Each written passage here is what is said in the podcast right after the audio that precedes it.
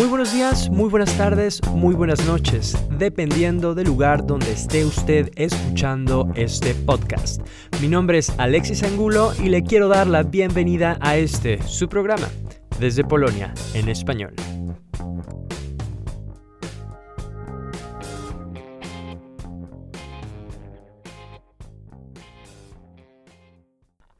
Este podcast existe gracias al apoyo de sus seguidores. Si te gusta lo que hago, puedes apoyarme donando la cantidad de un café para que pueda seguir creciendo. Para hacerlo, entra en la página patreon.com diagonal Proyecto Polonia. El link lo encuentras también en la descripción de este podcast. Muchas gracias por estar en una edición más de Proyecto Polonia. El día de hoy está con nosotros Sofía. Sofía está cursando el segundo año de preparatoria aquí en Polonia. Ella proviene de México, donde terminó su secundaria. Sí. Bueno, bienvenida, Sofía. Muchas gracias. Eh, y atrás tenemos también, te- debo decir que está acompañándonos eh, su mamá y su hermana. Muchas gracias por, por permitirnos, eh, por permitir también que Sofía esté, bueno, compartiendo su experiencia, que nos parece muy valiosa para la comunidad hispanohablante y en general, ¿no? Tanto para los polacos que entiendan ese es- esta, esta entrevista. Eh, a ver, tú terminaste la secundaria en México y cuando te viniste para acá, para Polonia, empiezas una preparatoria con un nuevo sistema. ¿Qué pasó aquí? ¿Puedes explicarnos? Eh, bueno, es que se cambió la, eh, la secundaria y la preparatoria como que se juntaron, una cosa así. Se hicieron cuatro años de preparatoria, que en México normalmente son tres. Pero eh, yo como no sabía hablar polaco y iba a ir a una escuela en polaco, encontraron un año cero donde van eh, puros extranjeros eh, y ahí nos enseñan polaco al mismo tiempo que tenemos eh, las materias en polaco. ¿Polaco? Ok, te, te refieres, le llaman año zerowe, ¿no? Ajá, Como año zerowe, como rok przygotowawczy, como para prepararte. Y eso fue en Varsovia. ¿Y qué tal ese curso? Bien, al principio estuvo un poco difícil porque pues no tenía ni idea de cómo era el idioma, porque en realidad en México nunca lo estudié ni lo vi, pero eh, no se fue haciendo más fácil y ahí pues igual encontré a otras personas que no sabían y estábamos como en el mismo problema. ¿De dónde eran esas personas? Eh, bueno, éramos un grupo pequeño, pero la mayoría eran de Ucrania, eh, Bielorrusia, había una niña de Turquía, de Irán, Georgia, eh, India y China. Wow, eras la única que hablaba español. Sí. Y, y, ah, y tu hermana, pero tu hermana, ella no estaba en, en ese curso. ¿Ella tomó No. un curso similar también? Eh, no, ella entró directamente a séptimo de secundaria. Oh, no, a sexto. A sexto de, primaria. Sí, porque ahora está ella en octavo. ¿Qué tal fue para tu hermana? Más difícil, supongo. Sí, fue más difícil porque era... Bueno, había otra extranjera, pero igual eran dos personas y todos los demás eran polacos. Supongo que ese curso del que le llamas el curso cero eh, fue todo en polaco, ¿no? Sí.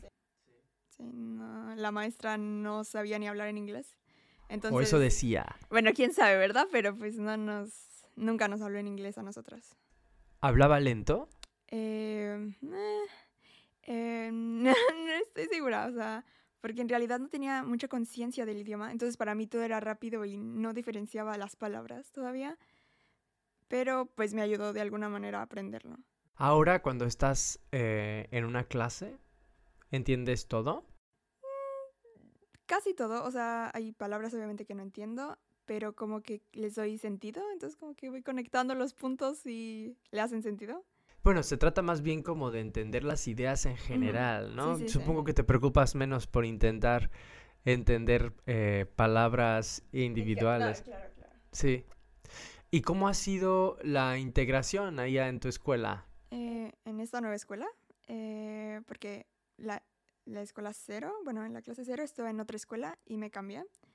Eh, entonces en esta escuela ya solo había puros polacos.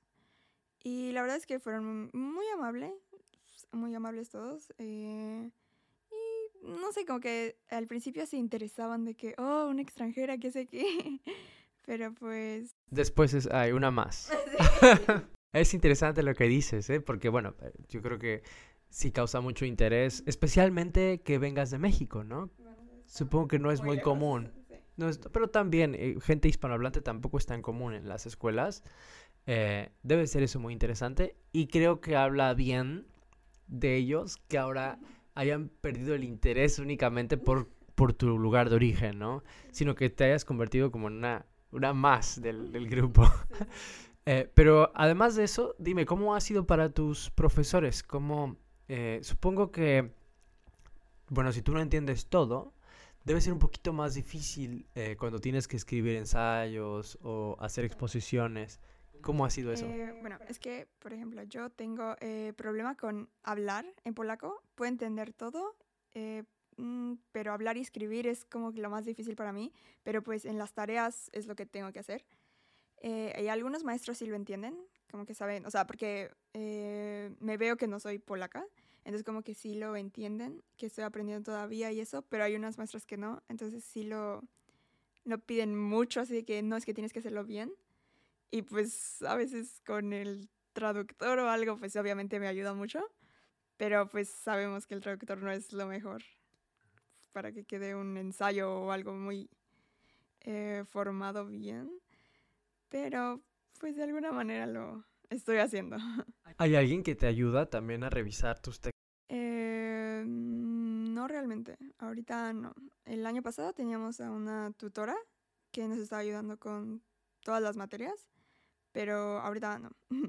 Bueno, es que eso también es, eh, es difícil, ¿no? Sí, sí, sí puede ayudarte muchísimo. Que no precisamente un tutor, pero quizás a un amigo o alguien que te revise eso. Especialmente con profesores tan, tan exigentes.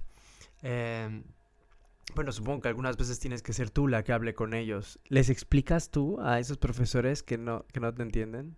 Em, realmente no, porque pues igual no sé cómo decirlos, o sea, decirles. eh, así como que, o sea, lo entienden que no, no sé hablar porque pues igual tengo un acento y eso, pero en realidad no he hablado con ellos, con la mayoría de que tengo problemas con hablar y escribir. De alguna manera tengo que hacerlo por mí misma, por mí misma. ¿Y no crees que eso te ayuda cuando son exigentes contigo? Eh, sí, a veces sí. Sí, que eh, bueno, para ellos están, supongo, exigiendo exactamente lo mismo que otro alumno polaco. Y bueno, si, si eh, los profesores son demasiado comprensibles, Igual ya no quieres hacer nada. puede ser que sea. pues, Así que todo tiene eh, un aspecto positivo, quizás también negativo. Em, pero cuéntame, tú llegaste hace poco más de dos años, es decir, también te tocó aquí la entrada de la pandemia. Eh, ¿Cómo afectó eso también? eh, ¿Cómo te afectó eso a ti? Eh, pues obviamente no me pude relacionar mucho con los de mi grupo, porque pues nos solo estuvimos creo que un mes y medio en, en la escuela real y luego nos mandaron online casi todo el año. Entonces, pues no teníamos mucha comunicación entre nosotros y cuando teníamos que hacer proyectos o algo online era como difícil, porque pues no nos conocíamos bien. ¿Cómo qué proyectos online? A- aparte de las clases, ¿no? Ajá, no, pues por ejemplo, eh, no sé que en polaco tenemos un texto, entonces nos dividían en grupos y cada quien teníamos que como explicar lo que pensábamos o así. Entonces, no sé, era difícil porque pues, una, yo la verdad nunca me, o sea, nunca hablaba porque pues me daba mucha pena, que pues porque no sé expresarme perfectamente como quiero. Entonces, eh, no sé, siempre era como que nadie quería hablar, nadie quería hacer nada. Entonces, un poco difícil. Les separaban en grupos utilizando una plataforma, ¿no? De la escuela. Mm, No de la escuela, en Zoom. Ya ves Ah, que puedes ok, hacer sí. como. eh, no sé cómo se llama. Sí, creo que todos tuvimos eh, que alfabetizarnos súper rápido en todas estas cuestiones de, de la- Sí he visto, eh, nunca he intentado hacer esos grupos, ¿eh? Voy a intentarlo próximamente. La verdad es que no tengo necesidad porque no, em, no estoy ahora eh, dando clases en grupos grandes. Pero sí, to- tomé yo un curso donde sí nos separaron en grupos. Me pareció demasiado. me pareció muy interesante, muy innovador. Que, que se estén aprovechando esas mm, esas características de, de las plataformas, ¿no? Eh, pero además de eso, eh, también ha de haber tenido su, su aspecto positivo, ¿no? Tomar las clases en, en línea. ¿Tú crees? Eh, sí, porque siento que me hice más... eh, ¿Cómo se dice? No sé cómo se dice. Am, que no necesitaba a una persona siempre ahí diciéndome qué tenía que hacer y eso. Podría ya hacerlo yo misma.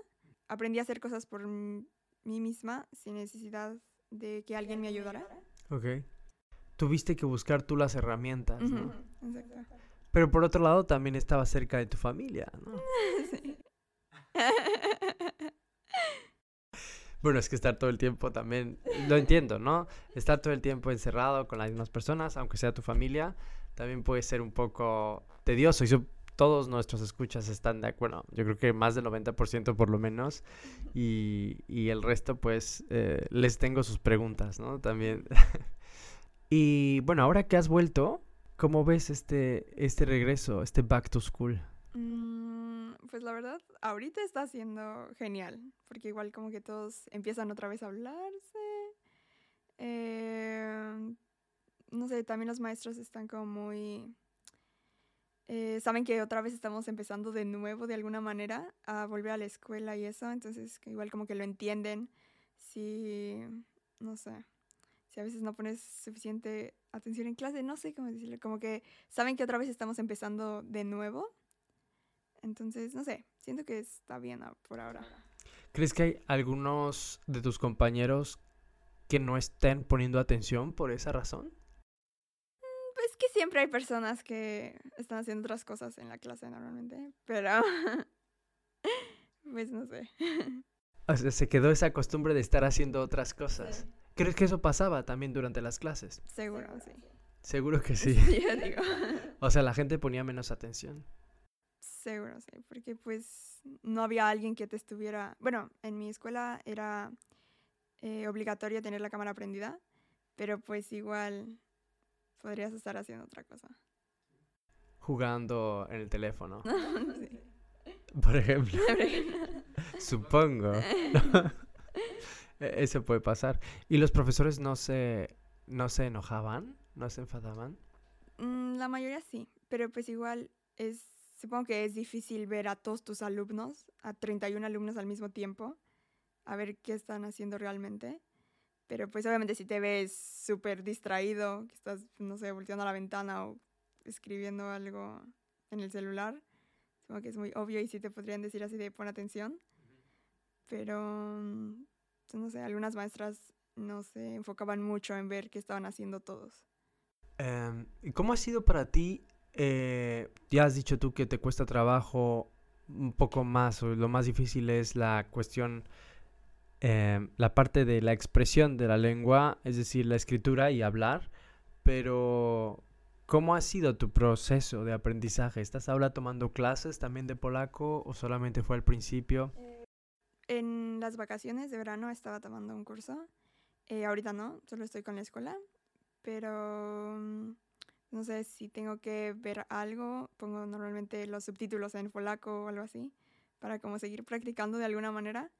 Pero no tengo clases en sí. O sea, ver series o algo así. Por ejemplo, en Netflix. Sí. Aunque estén en español, Sí, en- con subtítulos en polaco. para estar aprendiendo cómo lo... Ah, está muy bien eso. ¿Y por qué crees que no estás tomando clases? ¿Esa fue tu decisión, no tomar clases? Eh, sí, bueno, es que siento que si tomo ahorita clases, como es el principio del año escolar, me costaría trabajo enfocarme en las dos cosas al mismo tiempo. Entonces ahorita estoy intentando hacer los trabajos de la escuela y tareas sin tomar clases extras. Y ahora están empezando ya a salir, estás saliendo con tus amigos. Mm, No tengo mucha relación con muchas personas, pero eh, por ejemplo con tengo mi mejor amiga, podría decir, eh, la de Turquía, que conocí en el año cero. Eh, sí salgo con ella eh, regularmente. Y ya. Y con las de mi escuela, eh, a veces, pero raramente. Pero ahora que podemos, con mi mejor amiga sí salgo.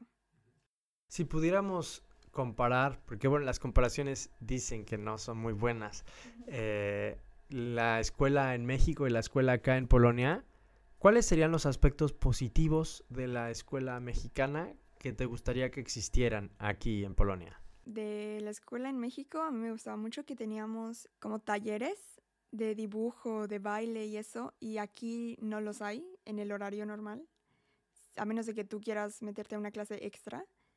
Eso me gustaba en México. La gente, por ejemplo. Eh, sí, las personas, bueno, en México siento que siempre somos más eh, abiertos, tal vez de alguna manera, para hacer amigos y hablar con otras personas que aquí. O no sé si es que yo, porque no hablaba el idioma al principio, lo veía así. O, bueno, vamos a hablar ahora de, los otros puntos. ¿Cuáles son los aspectos positivos de la escuela polaca que te gustaría que, hubiera en México? Por ejemplo, que, eh, bueno, al menos en mi salón, eh, en serio quieren aprender, o sea, la mayoría, todos están como enfocados en los estudios. No sé, yo tenía algunas compañías en México que igual era mucho desastre. Pero pues eso no tiene, depende obviamente de el, los... Quizás la forma también de aprender, ¿no? Eh, ¿qué, podemos decir de la forma en la que se aprende aquí en Polonia? ¿Cómo aprenden tus compañeros? Eh, por ejemplo, algo que me sorprendió de alguna manera es que eh, no hacen mm, apuntes, porque pues la maestra nunca revisa apuntes, que en México es como muy común. Que revisen, los, apuntes. Y aquí nadie revisa tu cuaderno. O sea, si quieres anotar, anotas, si no, no anotas nada. Ok, bueno, te revisan, pero en la primaria más bien, ¿no? ¿No tampoco? No.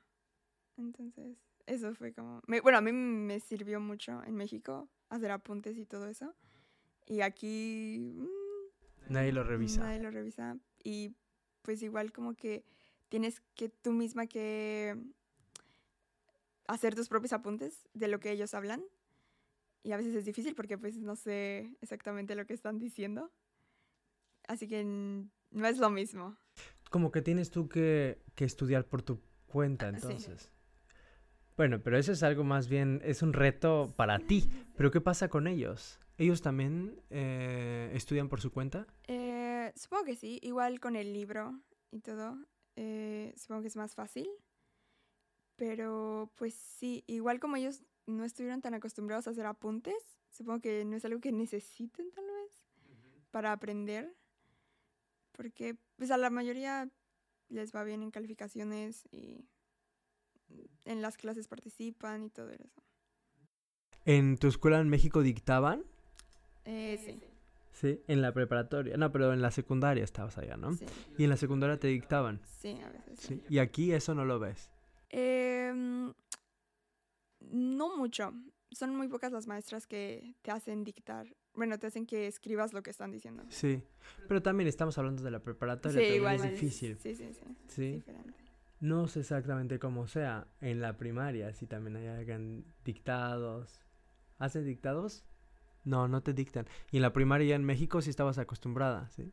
Es, eso lo respondió la hermana, pero que también es, es, muy cuidadosa, al igual que su madre de no, de no hacer ruido para, para que podamos todos eh, escuchar a bueno, la persona que, que, a la vocera, que es Sofía, que es quien nos está platicando el día de hoy sobre su experiencia. ¿Y qué sucede con los exámenes? Eh, bueno, aquí hay eh, como dos tipos, que uno es como el, mm, la verdad no sé cómo se diga en español, pero es Spravjan, que es es como el final, final de como tres temas al menos. Y hay otra que se llama Kartkufka, que solo es como de un tema y vale menos en calificación. Entonces, eh, mm, la verdad es que los Kartkufka no son tan difíciles porque solo es un tema. Pero cuando vienen los Spravjan, sí te tienes que preparar más y a veces es difícil porque tal vez los temas que viste son muy largos y a veces no sabes de dónde tomar toda la información. A ver, esa palabra que tú me dijiste es kart, kartkufka, ¿no? Kartkufka, que viene de la palabra kartka, ¿no? Que es una que es una hoja que debes supongo sacar tú de tu cuaderno. Exacto. Es una kartkufka. Eh, es algo muy informal, más bien, ¿no? Sí, ¿Será es como eso? más... Y es muy común en clases de matemáticas, ¿no? Sí. Principalmente. Pero también de idiomas. Los Kartkufka las hacen en todas las materias. ¿Y lo hacen con regularidad? Sí, eso sí. Por ejemplo, esta semana tuve dos. Bueno, tres, pero dos fueron de matemática. Alemán. Alemán, ah, de idiomas. Ah, que por cierto estás aprendiendo alemán, luego vamos a ir a ese idioma, a ese, a ese tema.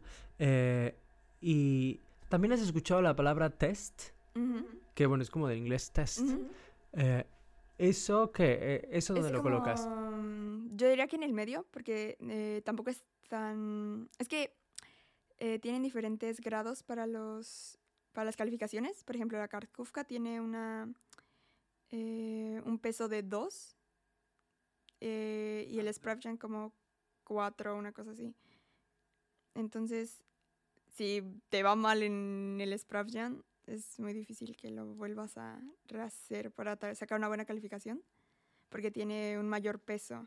¿No te dan oportunidad de Eh, algunas sí, algunas materias sí. En la universidad es común que exista algo que se llama eh, popravkova, ¿no? Que es cuando, Ah, cuando corriges el examen. Por ejemplo, algunas veces el examen es igual y otras veces el examen es muy similar, ¿no?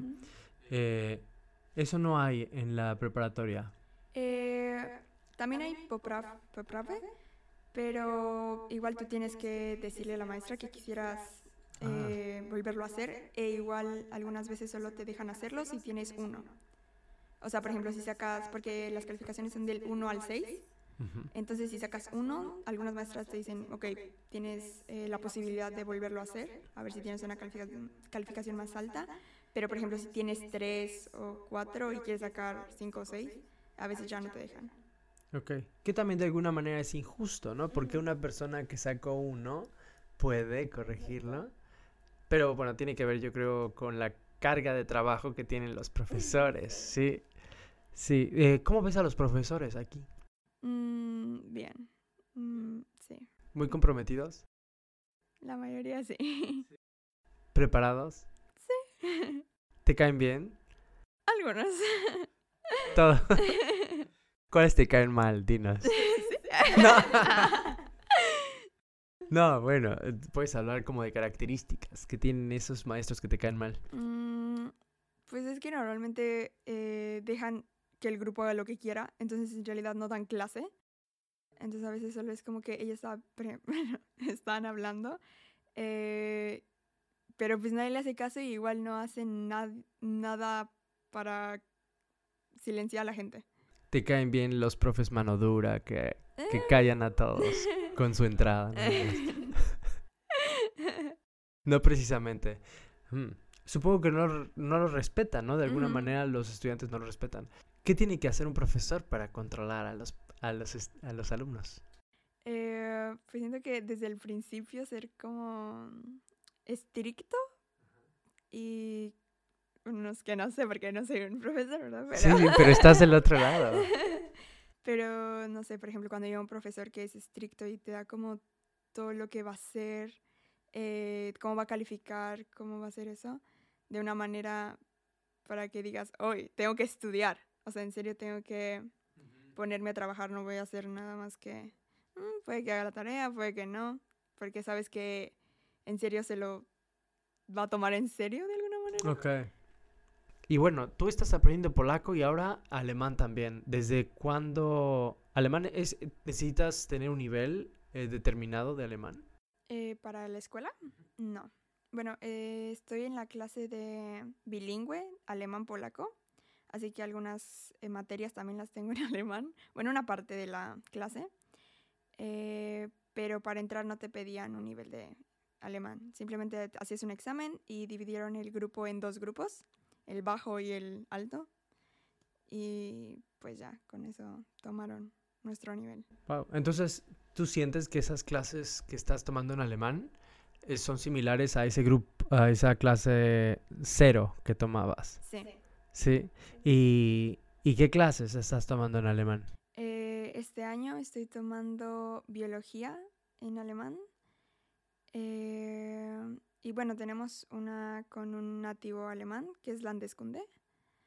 Eh, por ejemplo, nos enseñan los estados, eh, qué hacen ahí, los diferentes nombres de cosas en algún lado de Alemania y en el otro. Wow. ¿Y cómo te sientes ahora con el, el alemán?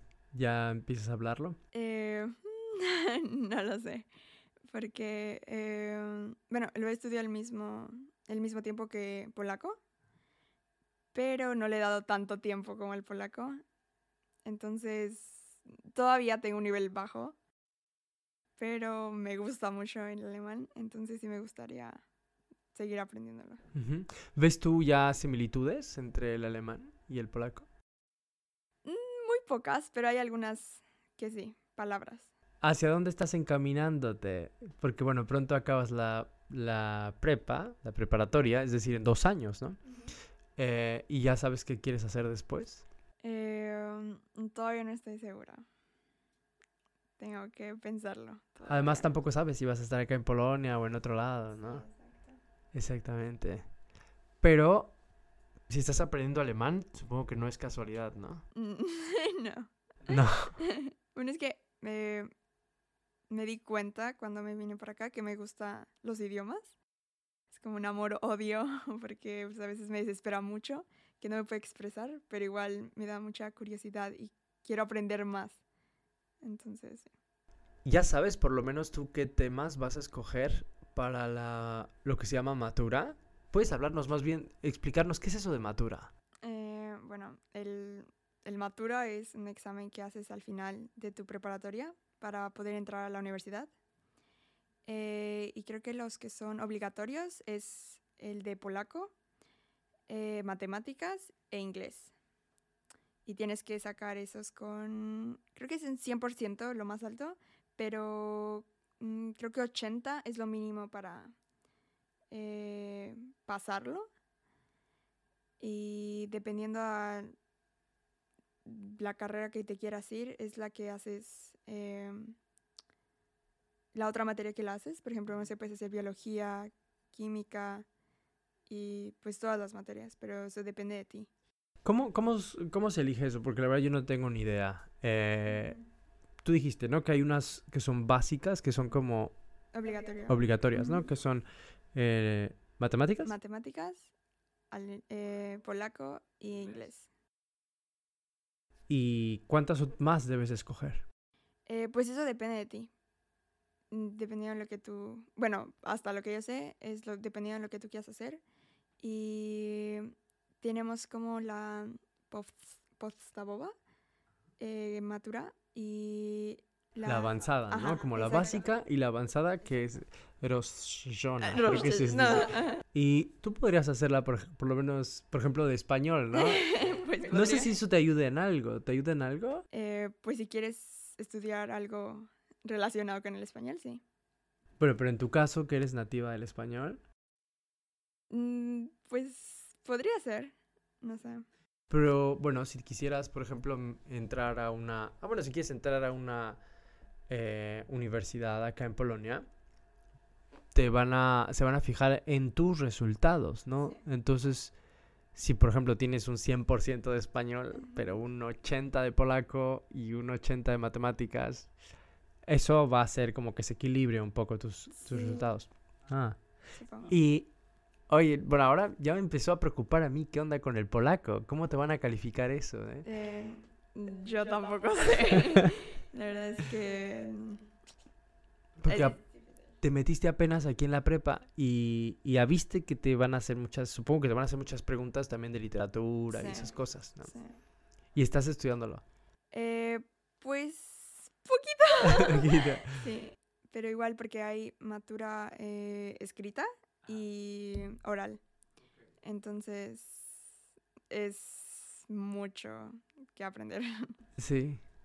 Y, ¿y qué hacen entonces los, eh, los alumnos en la prepa? ¿Cuándo empiezan a prepararse?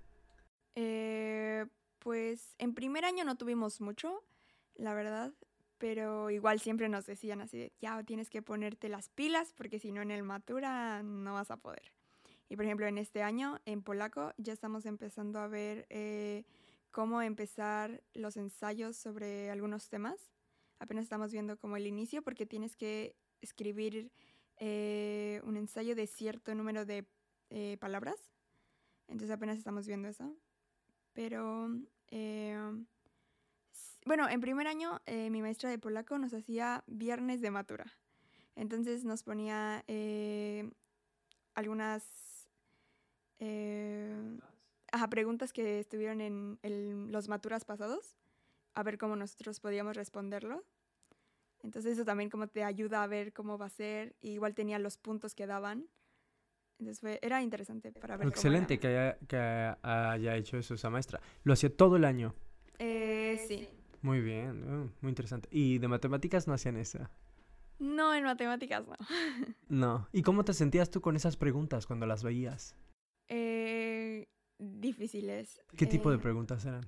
Pues normalmente son eh, relacionadas con lecturas, que son obligatorias para Matura. Eh, y sí, pero lo bueno es que yo estaba en mi casa y podía tener mi celular y a veces traducir las cosas si no lo entendía. Entonces como que ya le daba más sentido a las preguntas, tal vez y a las lecturas. ¿Y te piden leer mucho también? Sí. Eh, sí, pero igual, por ejemplo, a mí me ayuda los audiolibros. Entonces, Ah, para, o sea, ¿tú ¿crees que para ti es más fácil comprender si lo si alguien lo, lo lee? hago- sí. Ok. ¿Y cuando lo, qué- cuál piensas que es la diferencia? Entonces, cuando lo, lo lee alguien y tú lo, lo lees. Tal vez en la manera que se expresa. No. puedes ver, no sé si está hablando de una lectura feliz o una lectura más seria. Ah, interesante. Pero ya empezaste con esas lecturas tú, porque supongo que te dan una lista ya, ¿no? ¿Ya te la dieron la lista? Eh, de este año, sí. Y ya empezamos con la primera lectura, pero esa fue muy pequeña. Eh, ¿Recuerdas qué lectura fue? pero no sé cómo se llama en español. ¿Cómo, cómo se llama? Eh, Soku. Wow, bueno, sí se ve. eh, eso es algo, por ejemplo, que en México no, e- no existe, ¿no? Que te exijan ya una lista de lecturas que tienes tú que dominar de alguna manera para los exámenes. ¿Los profesores qué te dicen al respecto de, este- de la matura? Ah, En especial contigo, ¿no hablan sobre este tema? Eh, ahorita no, pero supongo que si estuviera en un grado más alto, por ejemplo en tercero o en cuarto, creo que ya podrían hablar más conmigo sobre qué puedo hacer. Aunque eh, en las vacaciones también me fui a un curso de polaco y ahí mi maestra me dijo que hay opciones de hacer el matura en español, o sea, tipo con las eh, instrucciones o algo para que puedas entender más, o en inglés. Hay varios idiomas en los que los tienen. Y si es así, pues sería lo mejor. Sí, bueno, también tiene su- sus eh, aspectos difíciles, ¿no? Porque tú estás aprendiéndolo todo en polaco, ¿no? Sí, ¿Y cómo vas a hacer para traducirlo de repente? En español. Pero no te van a revisar en español, ¿no? O sea, es una posibilidad también de que, te, que tú hables Mm. en español. No estoy segura de eso. O sea, puede que pongan eh, las traducciones de las, tra- eh, de las instrucciones para que entiendas algo, pero no sé si tengan a alguien que esté hablando español o revisando tus ensayos en español. Y fuera de todo este tema, bueno, que la verdad todo esto de la escuela es, creo que es un aspecto muy in- interesante, especialmente el tema de la matura. eh, pero, ¿cómo, ¿cómo te sientes tú acá en el país, en Polonia? Mm, me siento bien. Me ¿Sientes gusta estar aquí. A pesar del frío. sí, a pesar del frío. ¿Cuál crees que sea el aspecto principal, lo que más te guste de acá de Polonia? Mm, me gusta la seguridad, que me puedo mover por me puedo mover sola a donde yo quiera y no me siento insegura. Eh, ¿Has ido a México en este tiempo? Mm, no. No, para nada. Desde que estás aquí no has ido. Y cuando comparas cómo era tu vida antes, cuando sentías esa inseguridad y cómo es acá, eh, ¿crees que eso afectaba mucho en México? Eh, pues a veces, o sea, por ejemplo, eh, lo veo cuando quiero salir aquí con mis amigos. eh, pues les digo así como de, no, pues vamos y nos vemos en algún lugar y puedo ir yo misma, no tengo que depender de alguien que me lleve o que, pues sí, que me lleve al lugar. Y allá en México siempre era de que, ok, vamos a la plaza, pero no, es que no puedo ir porque, no sé, mi abuelito, mi mamá están trabajando y no pueden llevarme a la plaza, entonces no podía ir. Eso te hacía dependiente entonces, ¿sí? Entonces más bien esa es la palabra que estás buscando cuando dices todo el tiempo de cómo te sientes eh, en la escuela acá. Más dependiente. Independiente, quizás autónomo, donde tú eres, eres tú, eres independiente, estás siendo tú la que hace todo, todo sola, no necesitas de nadie. Bueno, pues muy bien, yo creo que estás a tiempo para prepararte tú para estos exámenes. Si, si ahora lo veo, em, cómo funcionan las cosas acá en Polonia, creo que es buen momento para que empieces a hacer tus lecturas también, especialmente las lecturas, ¿eh? porque yo creo que las otras, otras cosas como, no sé, eh, matemáticas, eso es algo que ya estás acostumbrada tú. Pero la parte de las lecturas, y creo que es algo que no tenemos, eh, no, no se nos exige en la escuela en México, y eso sí puede ser algo nuevo. Sí, como dominar muchas lecturas para un examen. Para un examen, sí. Bueno, pero qué bueno, qué bueno que estés muy feliz. Y bueno, muchas gracias entonces por haber estado por acá en Proyecto Polonia platicándonos sobre este tema. Muchas gracias. Esta ha sido Sofía y nos vemos en la próxima edición de Proyecto Polonia.